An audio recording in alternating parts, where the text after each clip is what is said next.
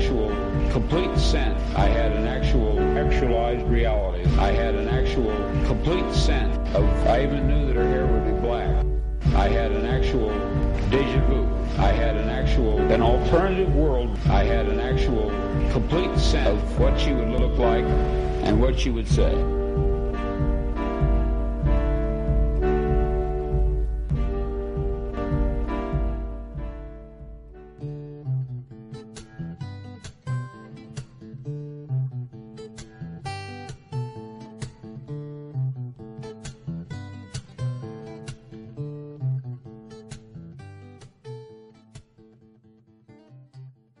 Capitán Johnson fue el primer hombre en salir de la nave.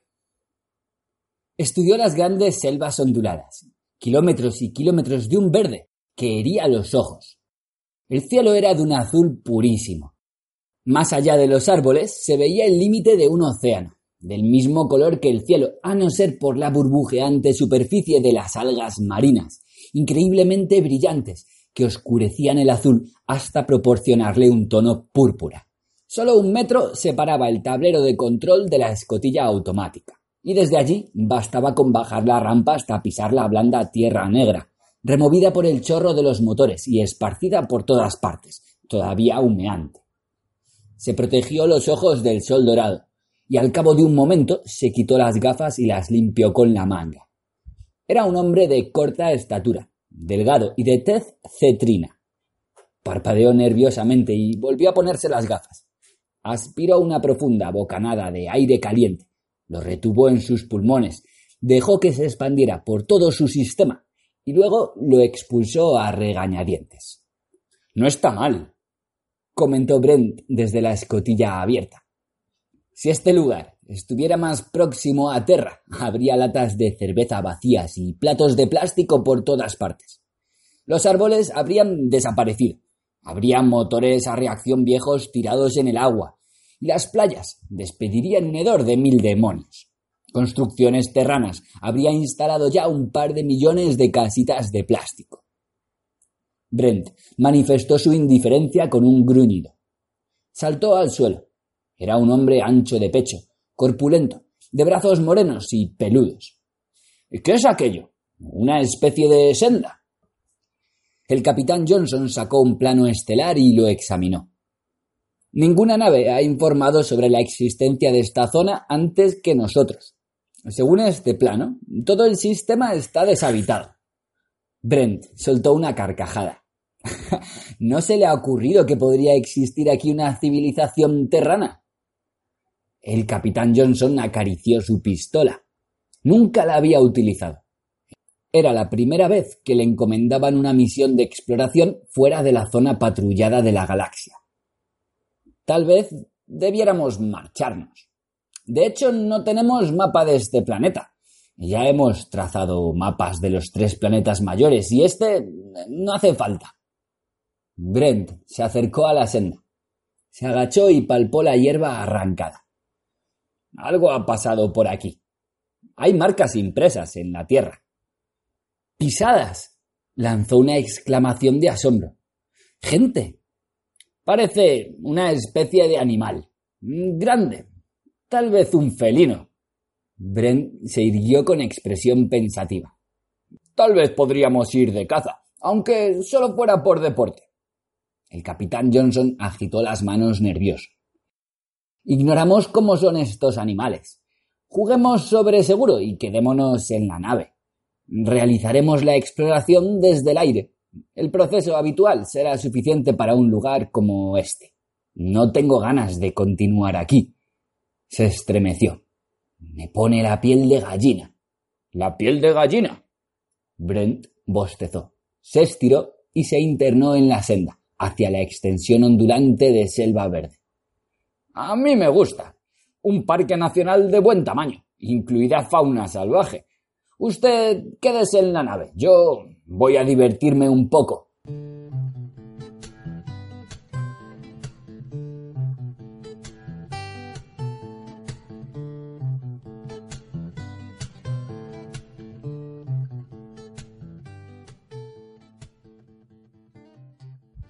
Brent avanzaba con cautela por el oscuro bosque. la mano apoyada sobre su pistola. Era un superviviente de los viejos tiempos. En su buena época había visitado muchos lugares remotos, los suficientes para saber lo que estaba haciendo. Se detenía de vez en cuando, examinaba la senda y palpaba el suelo. Las huellas continuaban y se añadían otras. Todo un grupo de animales había recorrido este camino, varias especies, todas de gran tamaño. Debían de acudir en busca de agua, un río o laguna. Trepó a una elevación y se agachó de repente. Algo más adelante. Un animal estaba enroscado sobre una roca plana, con los ojos cerrados, dormido. Bren describió un amplio círculo, siempre de cara al animal. Era un felino, desde luego, pero de una clase que no había visto nunca. Parecía un león, pero más grande, tan grande como un rinoceronte terrano. Larga melena, grandes patas almohadilladas, una cola semejante a una soga retorcida. Algunas moscas deambulaban sobre sus flancos. Los músculos se tensaron y las moscas salieron volando. Tenía la boca entreabierta. Vio los blancos colmillos que brillaban al sol. Una lengua rosada enorme. Respiraba lenta y pesadamente. Y roncaba. Brent jugueteó con su pistola. Como buen cazador, no podía matarlo mientras dormía. Tendría que tirarle una piedra para despertarlo. Pero, como hombre enfrentado a una fiera que le doblaba en peso, estuvo tentado de perforarle el corazón y transportar los restos a la nave. La cabeza quedaría fenomenal. Todo el maldito pellejo quedaría fenomenal. Inventaría una historia adecuada. El animal había caído sobre él desde una rama, o tal vez había surgido como una exhalación de la espesura, rugiendo de manera espeluznante. Se arrodilló, apoyó el codo derecho sobre la rodilla derecha, aferró la culata de la pistola con la mano izquierda, cerró un ojo y apuntó con cuidado. Respiró hondo, estabilizó el arma y soltó el seguro. Cuando estaba a punto de apretar el gatillo, otros dos grandes felinos pasaron a su lado, olfatearon un momento a su dormido compañero y se internaron en la espesura. Brent bajó la pistola con la sensación de haber hecho el ridículo. Los dos animales no le habían prestado la menor atención. Uno le había dedicado un breve vistazo, pero ninguno se detuvo o mostró extrañeza. Se puso en pie, vacilante, la frente cubierta de sudor frío. Dios santo, si hubieran querido, le habrían hecho trizas. Les daba la espalda. Tenía que ser más precavido. No debía quedarse quieto, sino continuar avanzando o regresar a la nave. No, no quería regresar a la nave. Aún necesitaba dar una lección al mediocre de Johnson. El pequeño capitán, probablemente, estaría sentado ante los controles, nervioso, preguntándose qué le habría ocurrido. Brent se abrió paso con cautela entre los arbustos, dejó atrás al felino dormido y volvió a entrar en la senda. Exploraría un poco más. Encontraría algo que valiera la pena llevarse. Tal vez acamparía para pasar la noche en algún lugar protegido. Tenía un paquete de provisiones y en caso de emergencia podía llamar a Johnson con su transmisor de garganta.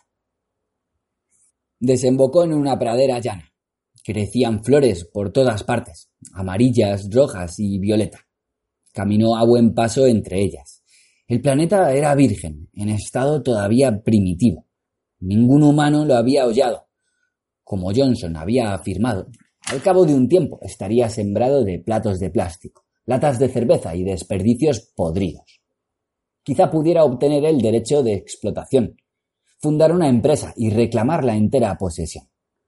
Después lo parcelaría poco a poco, solo para gente exquisita, con la promesa de que no habría comercios, solo las casas más exclusivas. Un paraíso para terranos acaudalados que tuvieran mucho tiempo libre. Pescar y cazar, toda la caza mayor que les viniera en gana. Mansa, desconocedora de los humanos. Su plan le satisfizo. Mientras salía del prado y se internaba entre los árboles, pensó en cómo conseguir la inversión inicial. Quizá debería asociarse con otras personas, gente de dinero. Necesitaría promoción y publicidad, poner toda la carne en el asador. Los planetas vírgenes escaseaban, hasta podía ser el último. Si fracasaba, tal vez pasaría mucho tiempo antes de que tuviera otra oportunidad de... Sus pensamientos se interrumpieron. Todo el plan se vino abajo. Experimentó una cruel decepción y se detuvo bruscamente. La senda se ensanchaba más adelante. Los árboles estaban cada vez más distanciados entre sí. La luz del sol penetraba en la silenciosa oscuridad de los helechos, matorrales y flores. Un edificio se erguía sobre una pequeña elevación. Una casa de piedra con escalinata, porche, sólidas paredes blancas como mármol. A su alrededor crecía un jardín, ventanas, un camino particular, edificios más pequeños en la parte de atrás. Todo muy pulcro, bonito y de aspecto muy moderno. Una pequeña fuente esparcía agua azul. Algunas aves deambulaban por los senderos de gravilla. El planeta estaba habitado. Brent se aproximó con cautela. Un hilillo de humo azul surgía de la chimenea de piedra. Detrás de la casa había gallineros y algo parecido a una vaca que dormitaba en la sombra, cerca de su abrevadero. Otros animales, algunos semejantes a perros, un grupo compuesto en apariencia de ovejas. Una granja normal, aunque no se parecía a ninguna granja que hubiera visto. Los edificios parecían de mármol, o al menos ese era su aspecto. Y una especie de campo de fuerza impedía que los animales se escaparan. La limpieza era total. En un rincón, un tubo de evacuación absorbía las aguas residuales y las introducía en un depósito semienterrado. Llegó a la escalinata que conducía al porche y tras una breve vacilación empezó a subir. No estaba especialmente asustado.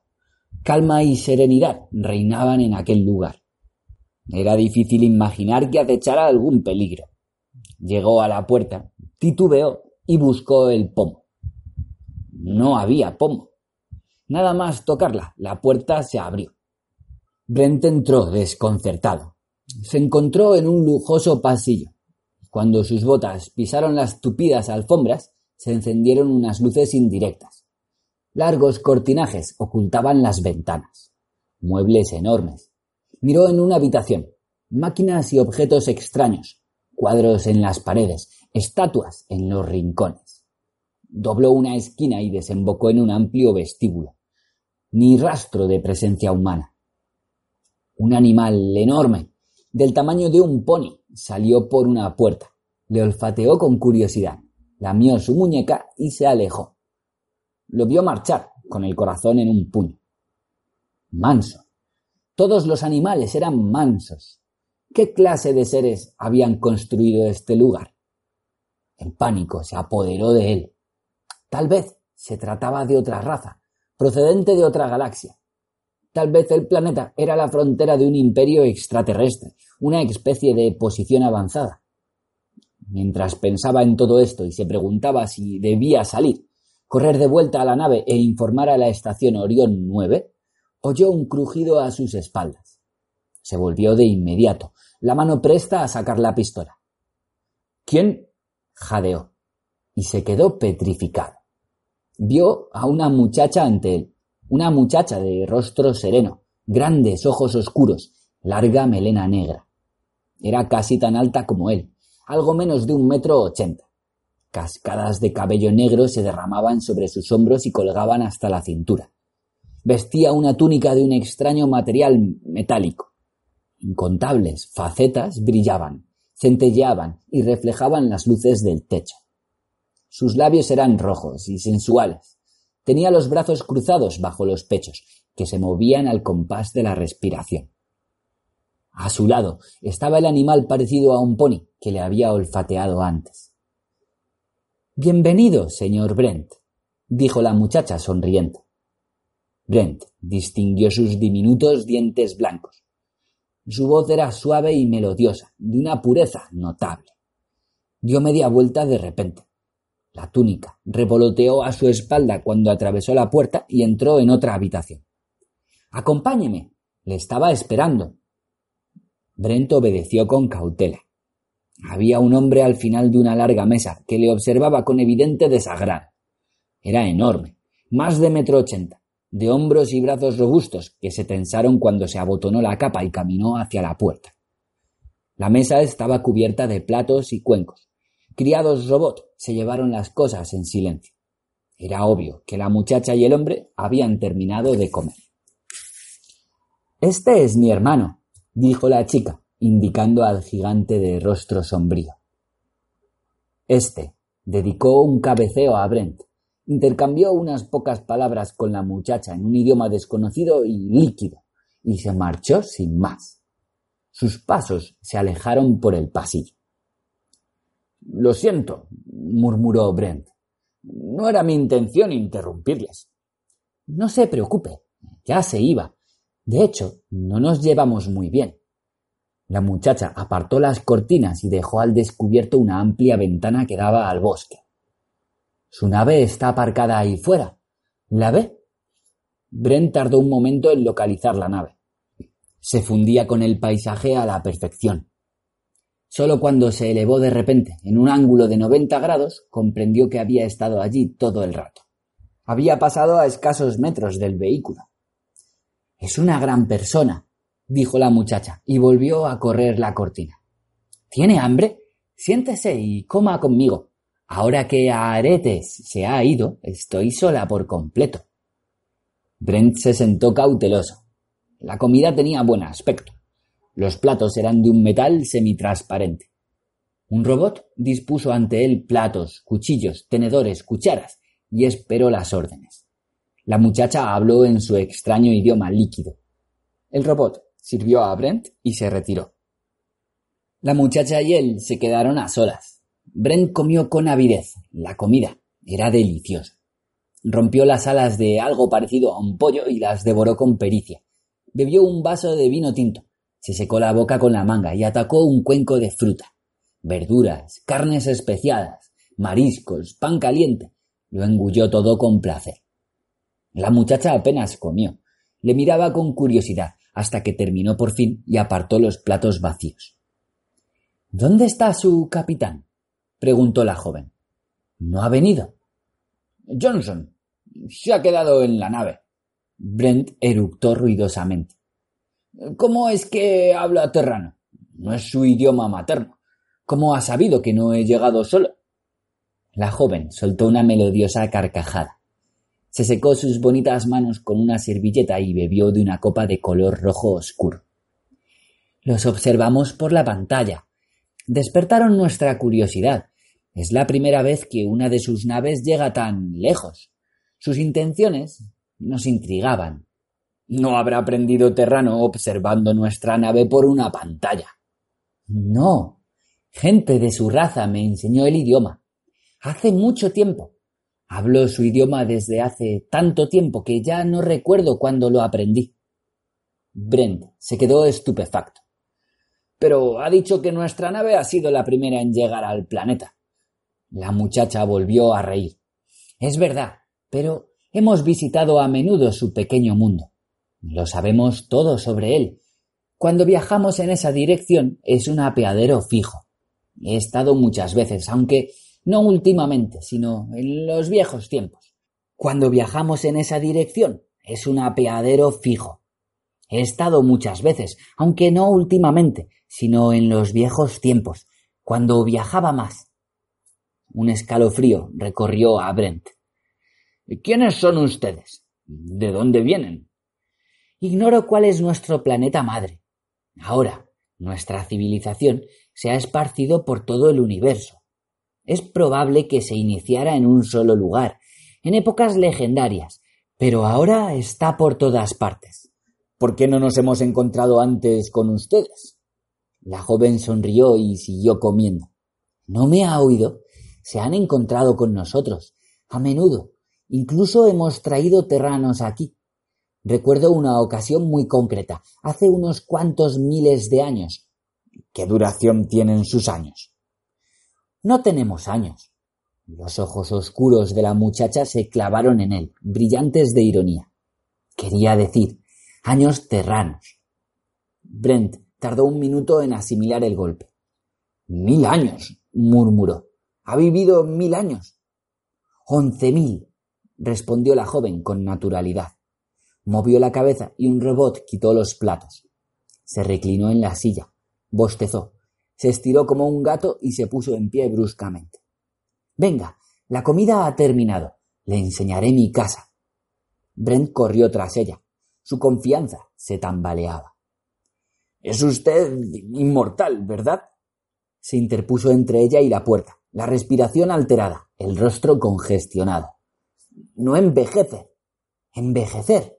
No, claro que no. Brent consiguió farfullar algo más. Son dioses. La muchacha sonrió y sus ojos oscuros centellearon. En realidad no. Ustedes poseen casi lo mismo que nosotros, casi tantos conocimientos, ciencia, cultura. Algún día se pondrán a nuestra altura. Somos una raza antigua. Hace millones de años nuestros científicos lograron detener el proceso de decadencia. Desde entonces ya no morimos. Por lo tanto, su raza permanece constante. Nadie muere, nadie nace. La muchacha abrió la puerta y salió al pasillo. Oh, no paran de nacer niños. Nuestra raza crece y se expande. Se detuvo ante una puerta. No hemos renunciado a ningún placer. Examinó a Brent, sus hombros, brazos, pelo oscuro, cara rotunda, con aire pensativo. Somos casi como ustedes, excepto que nosotros somos eternos. Supongo que algún día también resolverán este problema. ¿Han vivido entre nosotros? preguntó Brent. Empezaba a comprender. Entonces, todos aquellos mitos y religiones antiguos eran ciertos.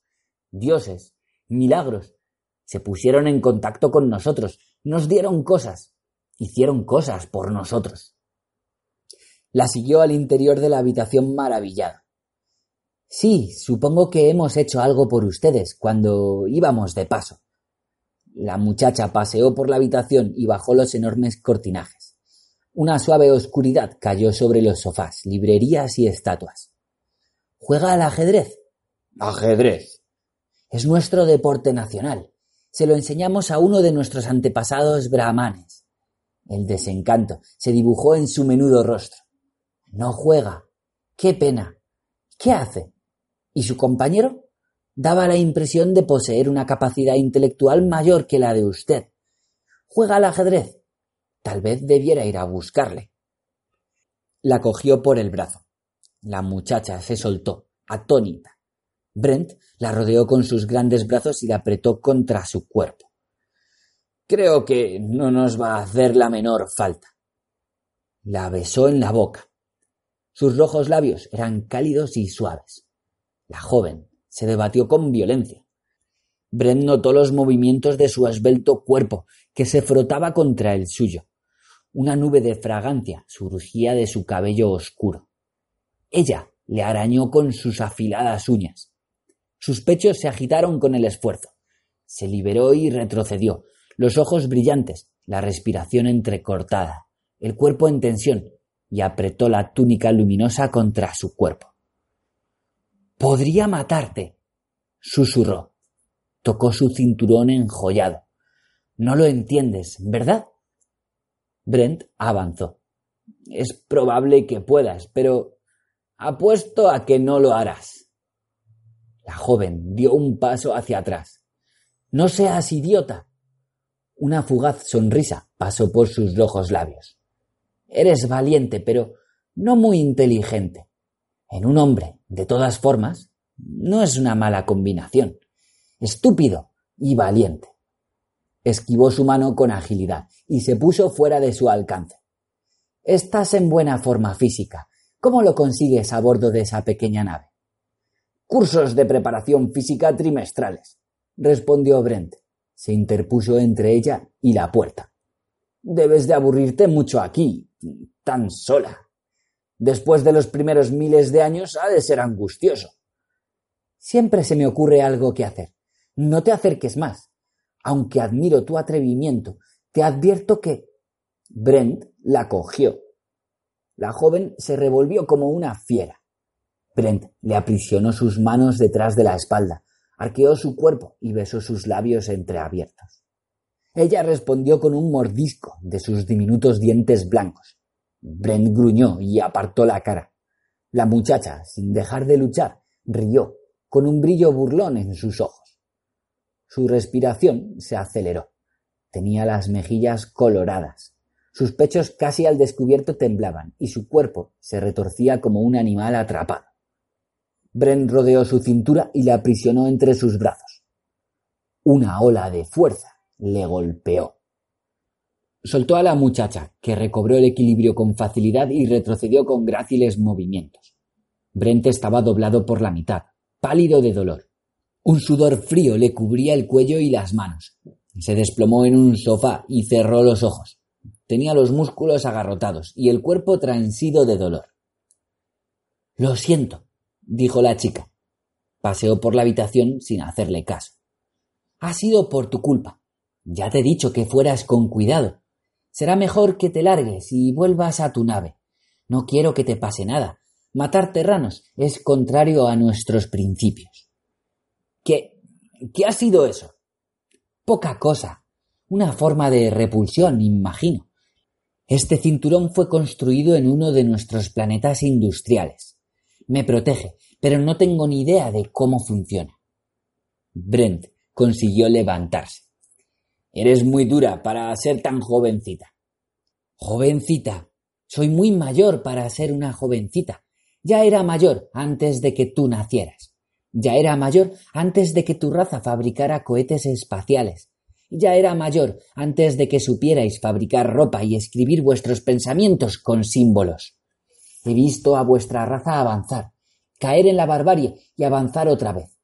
Infinitas naciones e imperios. Ya vivía cuando los egipcios empezaron a esparcirse por Asia Menor. Vi a los constructores de ciudades del Valle del Tigris levantar sus casas de ladrillo. Vi los carros de guerra asirios dirigirse hacia la batalla. Mis amigos y yo visitamos Roma, Grecia, Minos, Lidia y los grandes reinos de los piel roja. Éramos dioses para los antiguos, santos para los cristianos. Vamos y venimos. A medida que tu raza avanza, nuestras visitas son menos frecuentes. Tenemos otras estaciones de tránsito. El vuestro no es nuestro único apeadero. Brent permaneció en silencio. Su cara empezaba a recobrar el color. La chica se había dejado caer en uno de los mullidos sofás se había recostado contra una almohada y le miraba con serenidad, un brazo caído a un lado y el otro descansando sobre el regazo. Tenía sus largas piernas dobladas bajo el cuerpo, con los diminutos pies apretados. Parecía una gata satisfecha, reposando después de cazar. A Bren le costaba creer lo que había oído, pero le dolía el cuerpo. Había recibido una ínfima descarga de energía y casi le había matado. Debía pensar en aquello. ¿Y bien? preguntó la joven. ¿Qué vas a hacer? Se está haciendo tarde. Creo que deberías regresar a tu nave. El capitán se estará preguntando qué te ha pasado. Brent se acercó a la ventana y apartó los pesados cortinajes. El sol se había puesto. La oscuridad se había adueñado de los bosques. Las estrellas ya empezaban a salir diminutos puntos blancos que se destacaban contra el fondo violeta. A lo lejos se dibujaba la silueta de unas colinas, negras y siniestras.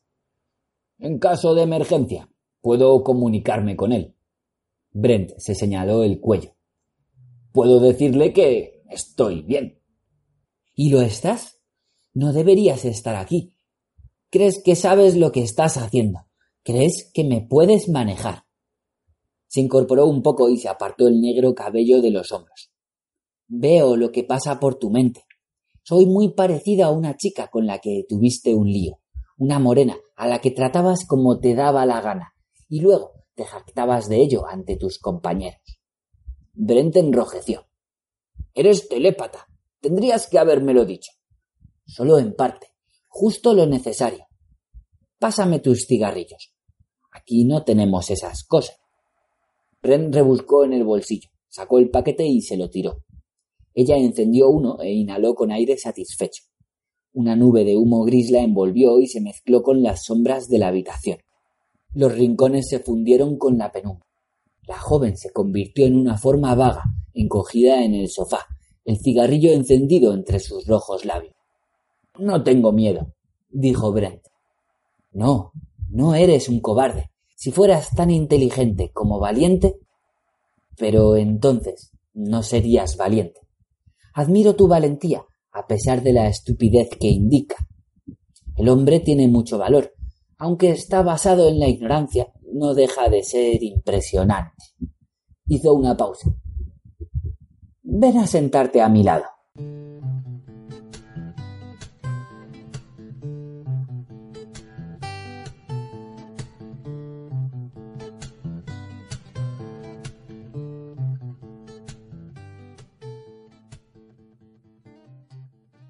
¿Por qué he de estar preocupado? Preguntó Brent al cabo de un rato. Si no conectas ese maldito cinturón, no me pasará nada. La muchacha se agitó en la oscuridad. Hay algo más. Se incorporó un poco, ordenó su cabello, se colocó una almohada debajo de la cabeza. Somos razas completamente diferentes. Mi raza va a millones de años adelantada a la tuya. El contacto con nosotros, el contacto íntimo, es mortífero. No para nosotros, por supuesto, sino para vosotros. No puedes estar conmigo y seguir siendo humano. ¿Qué quieres decir? Experimentarás cambios, cambios evolutivos. Ejercemos cierta influencia. Estamos cargados por completo. Un contacto íntimo con nosotros influirá en las células de tu cuerpo. Esos animales que has visto han evolucionado un poco. Ya no son fieras salvajes, son capaces de comprender órdenes sencillas y seguir rutinas básicas. Sin embargo, carecen de lenguaje. Es un proceso muy largo en animales de ese tipo, y mi contacto con ellos no ha sido muy íntimo. Pero tú entiendo. No debemos permitir que los humanos se nos acerquen. Aeretes se ha marchado. Yo soy demasiado perezosa para irme, me da igual. No soy madura ni responsable. Sonrió levemente.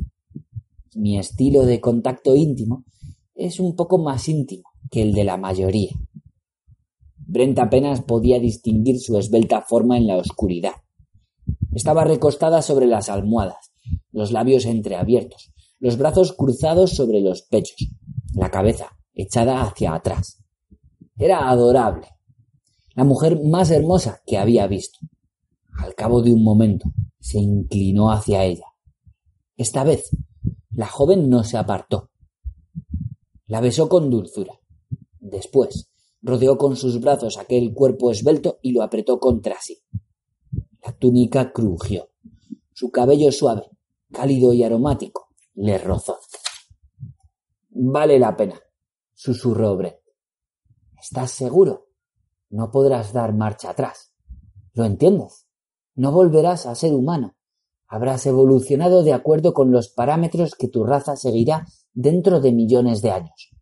Serás un paria, un precursor del porvenir, sin compañeros. Me quedaré. Acarició su mejilla, su cabello, su cuello. Sintió el latido de la sangre bajo la terciopelada piel, un veloz latido en el hueco de su garganta. Respiraba con rapidez. Sus pechos subían y bajaban, se apretaban contra él. Si me dejas, añadió. Sí, murmuró ella. Te dejaré, si eso es lo que en verdad deseas, pero no me eches la culpa. Una sonrisa triste y traviesa a la vez pasó por sus afiladas facciones. Promete que no me echarás la culpa. Ya ha sucedido otras veces, Detesto que la gente me haga reproches. Siempre digo nunca más, sin importar lo que ocurra. Ha sucedido otras veces. La muchacha soltó una suave carcajada. Le besó apasionadamente y le abrazó. En once mil años, susurró. Ha sucedido muy a menudo.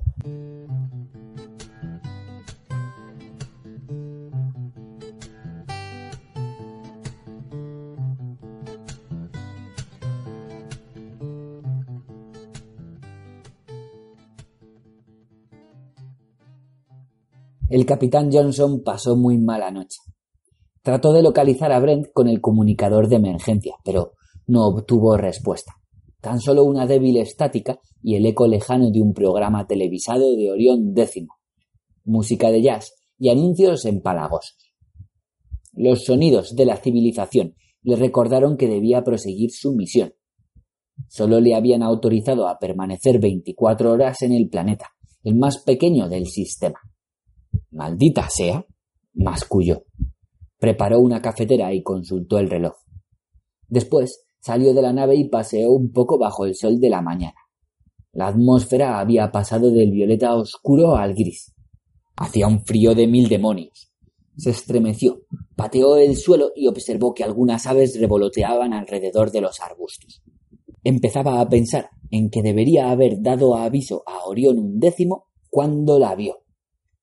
La joven se acercó con paso rápido a la nave. Era alta y delgada, vestida con una chaqueta de piel. Johnson se quedó clavado en su sitio, patidifuso, tan asombrado que ni siquiera se le ocurrió sacar la pistola. Abrió y cerró la boca cuando la muchacha se detuvo a escasa distancia y empujó su negro cabello hacia atrás. Una nube de aliento plateado surgía de su boca. Lamento que haya pasado una mala noche, dijo. Ha sido por mi culpa. Tendría que haberle enviado de regreso enseguida. El capitán Johnson abrió la boca, sin salir de su asombro. ¿Quién es usted? farfulló aterrorizado. ¿Dónde, dónde está Brent? ¿Qué ha pasado? Ahora viene. Se volvió hacia el bosque y agitó la mano. Creo que debe marcharse sin más dilación. Él quiere quedarse aquí, y es mejor así, porque ha cambiado. Será feliz en mi bosque con los demás hombres. Es curioso lo idénticos que llegan a ser los humanos. Su raza avanza por un sendero muy extraño. Quizá nos resultaría útil estudiarles algún día. Debe de estar relacionado con su pobre nivel estético. Por lo visto, poseen una vulgaridad innata que acabará por dominarlos. Una extraña forma surgió del bosque. Por un momento, el capitán Johnson pensó que sus ojos le engañaban. Parpadeó, aguzó la vista, lanzó un gruñido de incredulidad. Allí, en ese remoto planeta.